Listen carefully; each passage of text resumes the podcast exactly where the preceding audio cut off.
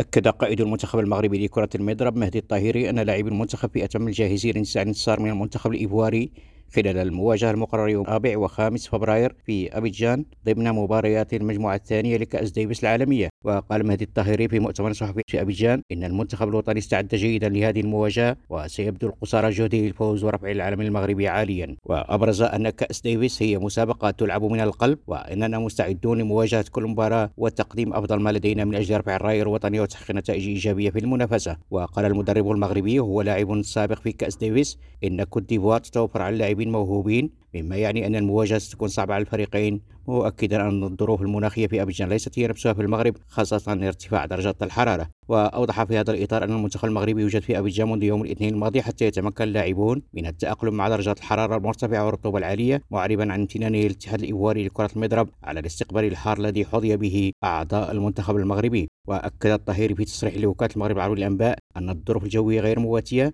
لكن اللاعبين المغاربة متحمسون للغاية ويتمتعون بصحة جيدة على المستوى الذهني والبدني ويتدربون مرتين في اليوم مؤكدا أن الدافع والرغبة في الفوز يصنعان الفارق في كأس ديفيس. عزيز القاضي بالجمهوري راديو.